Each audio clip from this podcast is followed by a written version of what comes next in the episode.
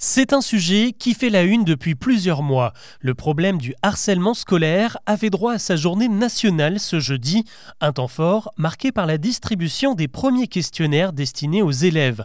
Que contiennent-ils et où en est le plan anti-harcèlement promis par le gouvernement? Avant d'aborder les autres infos du jour, c'est le sujet principal qu'on explore ensemble. Bonjour à toutes et à tous et bienvenue dans Actu, le podcast qui vous propose un récap quotidien de l'actualité en moins de 7 minutes. On y va.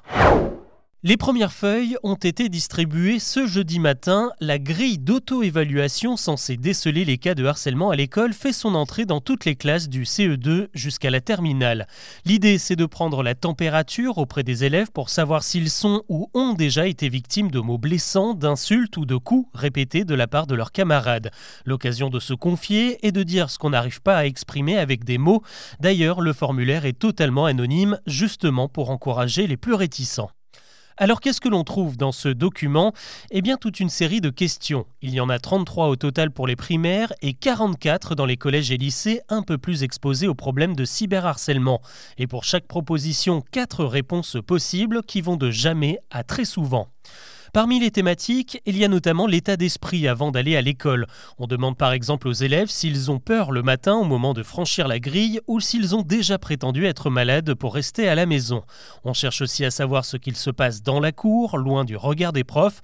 Par exemple, si l'élève a déjà été appelé par un surnom méchant, s'il s'est déjà bagarré, si on lui a volé des affaires ou s'il a subi des attouchements de la part d'autres camarades. Même chose pour ce qu'il se passe sur le net, on tente de savoir s'ils ont pu faire l'objet d'insultes ou de rumeurs sur les réseaux sociaux. Ce questionnaire va donc être distribué progressivement ces prochains jours. Toutes les écoles l'auront a priori rempli d'ici mercredi prochain. En parallèle, le ministre de l'Éducation a profité de cette journée du harcèlement scolaire pour présenter une autre mesure, des brigades spécialisées, une dans chaque académie. Elles seront composées d'anciens profs, de psychologues ou d'animateurs jeunesse qui interviendront dans les établissements pour sensibiliser les élèves. 150 personnes vont être embauchées pour l'occasion et ces interventions viendront compléter les cours d'empathie qui seront testés dans une centaine d'écoles à partir du mois de janvier et généralisés à partir de septembre prochain. L'actu aujourd'hui, c'est aussi un passage en force qui peut tout de même réserver de bonnes surprises. Mardi, Elisabeth Borne a une nouvelle fois dégainé l'article 49.3 pour faire passer son projet de loi des finances à l'Assemblée, ce qui n'a pas empêché le gouvernement d'y ajouter plusieurs amendements proposés par des députés. Parmi ces mesures de dernière minute, il y a l'aide exceptionnelle de Noël dont je vous ai parlé hier, de 115 à 200 euros pour les foyers les plus modestes et surtout pour les parents seuls avec enfants. Et puis il y a l'extension de l'indemnité carburant, un petit coup de pouce de 100 euros comme l'an dernier.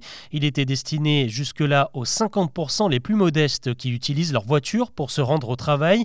Et finalement, ce sera 60% des Français les moins aisés, ceux qui ont un revenu fiscal inférieur à 18 000 euros. Ça représente environ 6 millions de bénéficiaires potentiels. Les demandes pourront être déposées à partir de mi-janvier.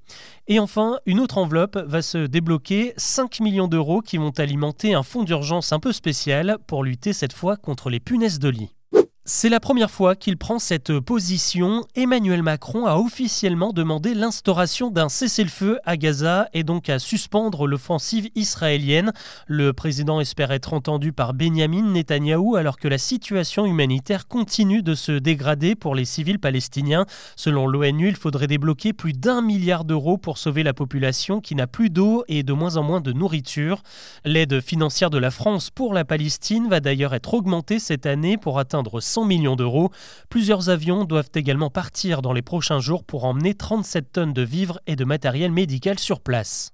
C'est un danger à ne pas prendre à la légère. Selon une étude européenne réalisée pour l'association Respire, la cuisine au gaz serait beaucoup plus mauvaise pour la santé qu'on ne le pense. En fait, elle génère énormément de pollution au dioxyde d'azote. C'est ce qui sort des pots d'échappement des voitures, par exemple. Des tests réalisés dans une trentaine de foyers français ont montré que dans la moitié des logements équipés d'une gazinière, le taux de dioxyde était supérieur au seuil recommandé par l'OMS. Certains de ces foyers étaient même équipés de hottes spéciales censées filtrer tout ça et elle semble donc inefficace. Cette pollution peut provoquer des crises d'asthme, de la toux et même entraîner des hospitalisations. Aujourd'hui, un Français sur trois cuisine avec du gaz. Si c'est votre cas, il est donc recommandé d'aérer très régulièrement votre logement, même en hiver. Les gaz dangereux, il y en a certains qui les respirent volontairement. C'est le cas des accros au protoxyde d'azote, ce gaz soi-disant hilarant qu'on retrouve dans des cartouches normalement destinées aux cuisiniers. Depuis plusieurs années, le phénomène est en plein boom. 14% des ados ont déjà testé des bouffées de protoxyde pour leur effet euphorisant.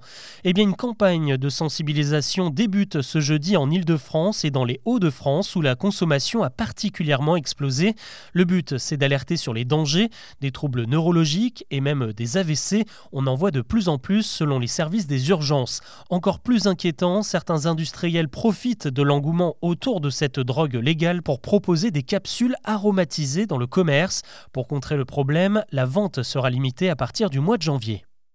Les images avaient de quoi choquer. Le 29 octobre dernier, le bus des joueurs de l'Olympique lyonnais était caillassé par des supporters marseillais et le coach de l'OL s'était retrouvé le visage en sang et la rencontre face à l'OM avait été annulée.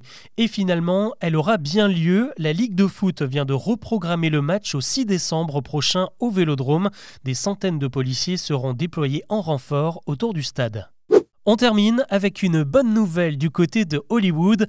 Après quatre mois de grève et d'absence des plateaux de tournage, le syndicat des acteurs américains a enfin trouvé un accord avec les studios de production. Les comédiens et les comédiennes ont obtenu une hausse de salaire de 8% et des primes garanties en cas de succès de leur série.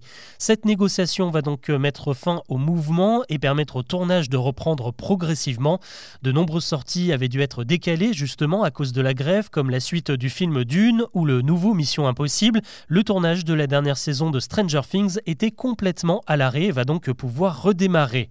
Une bonne nouvelle pour les fans donc, mais aussi et surtout pour tous les maquilleurs, les costumiers, les cascadeurs ou encore les chauffeurs qui étaient au chômage technique.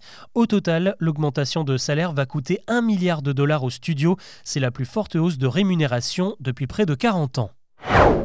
Voilà ce que je vous propose de retenir de l'actu aujourd'hui. Je vous dis à demain pour un nouveau récap.